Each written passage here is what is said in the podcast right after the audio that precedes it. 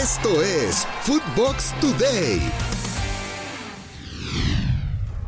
Francia golea con 8 goles y ya tiene su boleto al Mundial.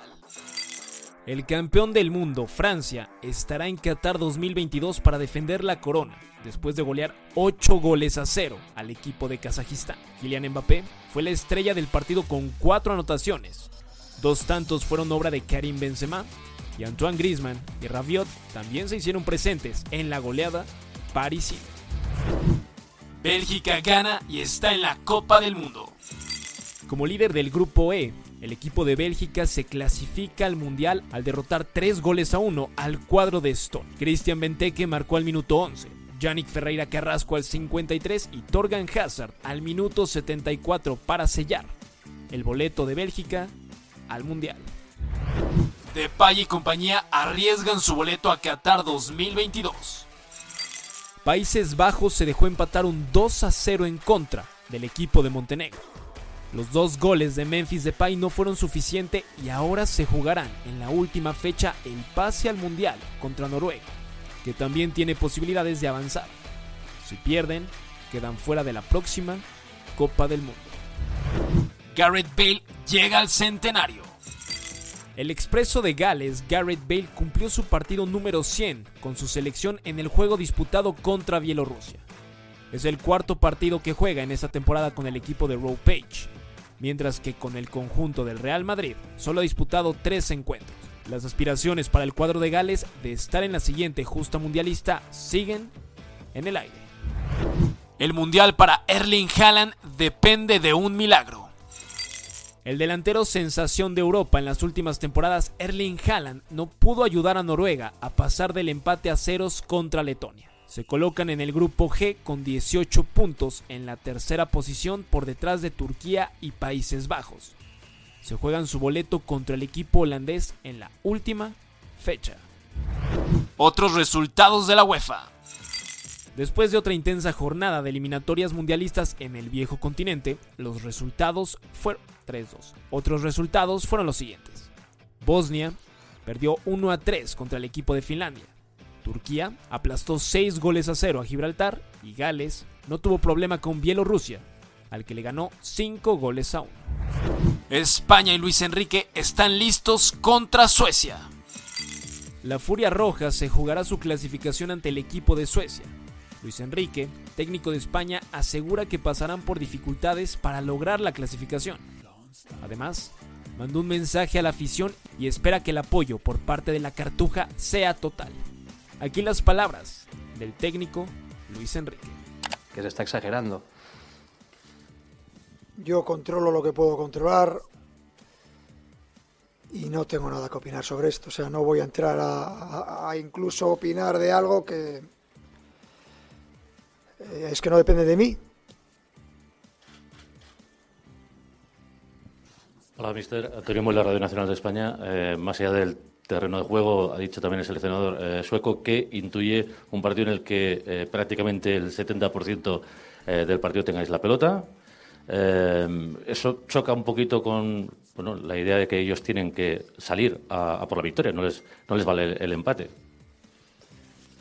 Bueno, pero es evidente que ese es el perfil del partido que, puede, que puede suceder, pero eso no te garantiza que llegues al resultado. Ellos pueden eh, tener transiciones, pueden utilizar el juego largo desde atrás para generar con sus jugadores potentes arriba situaciones de segundo balón y atacar profundidad, y luego tienen siempre jugadas a balón parado. Eh, hemos jugado muchos partidos en los que hemos visto un equipo dominante y que gane el otro, o sea que esto, esto es fútbol. Pero evidentemente cada uno va a mostrar sus armas. Nosotros intentaremos que en vez del 70 sea un poco más. Si puede ser cuanto más mejor. Y si puede ser cuanto más lejos de nuestra portería mejor. Y cuanto más cerca de la de ellos para, para estar cerca del gol. Pero desafortunadamente no, es, no se gana al fútbol por merecimiento. Se gana por balones dentro de la portería rival. Y... La agresión a Keira Hamraoui da un giro inesperado. La investigación sobre la agresión que sufrió la jugadora del PSG, Keira Hamraoui, ha dado un giro completamente distinto. Y ahora, la policía de Versalles contempla que la agresión se trataría de una venganza personal. Incluso señalan que podría tratarse de un supuesto ex de la jugadora del equipo parisino. Cafú elogió el regreso de Dani Alves al Barça. El exfutbolista Marcos Evangelista de Moraes, alias Cafú, bicampeón del mundo y el seleccionado que más ocasiones ha vestido el jersey del Scratch Duoro, con 152 juegos, aseguró para F que su compatriota Dani Alves es mejor que él y que con la experiencia que tiene le dará mucho al Fútbol Club Barcelona. Homenaje a Maradona por parte de Conmebol. Diego Armando Maradona será homenajeado en las finales de la Copa Libertadores, Copa Sudamericana y Copa Libertadores Femenina en la ciudad de Montevideo. La Conmebol lo informó en un documento, donde se detallan cada una de las actividades que los hinchas que asistan a la capital el 24 de noviembre podrán realizar. Recordar que Maradona falleció el pasado 25 de noviembre del 2020. Cruz Azul Femenil se clasifica a su primera liguilla.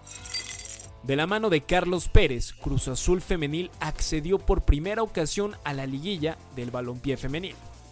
Con 24 unidades y la combinación de otros resultados en esta jornada, asegura su presencia en la fase final del torneo. América saca puntos contra Tigres. Con gol de Karen Luna al minuto 91, América Femenil en el Estadio Azteca logró rescatar un punto de oro contra el mejor equipo del torneo, el equipo de Tigres Femenil. Por parte del equipo regio anotó María Sánchez Morales.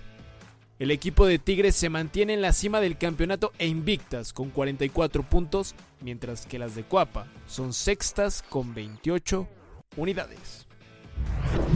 Otros resultados de la Liga MX femenil. Los resultados del sábado en el balompié femenil fueron los siguientes. Atlas venció 2 a 1 a las Tuzas del Pachuca. Pumas perdió por la mínima ante el equipo de Puebla. Necaxa le pegó 3 a 1 al cuadro de Juárez y Querétaro derrotó 4 goles a 2 al conjunto de Santos en la ciudad de Querétaro. México sub-20 le pega a Brasil. La selección mexicana sub-20 derrotó 2 goles a 1 al equipo de Brasil en la Revelations Cup México en el estadio Miguel Alemán Valdés en la ciudad de Celaya. Los autores de los goles mexicanos fueron por parte de Jonathan Pérez del LA Galaxy y Marcelo Flores, jugador del Arsenal de Inglaterra. Jorge el Mago Valdivia regresa al fútbol mexicano. El mediocampista chileno Jorge Valdivia, a sus 38 años, es nuevo jugador de los Rayos del Necaxa. Su último equipo fue Unión La Calera de Chile. Además, ya conoce el fútbol mexicano defendiendo las camisetas de Monarcas Morelia y el equipo de Mazatlán. Esto fue Footbox Today.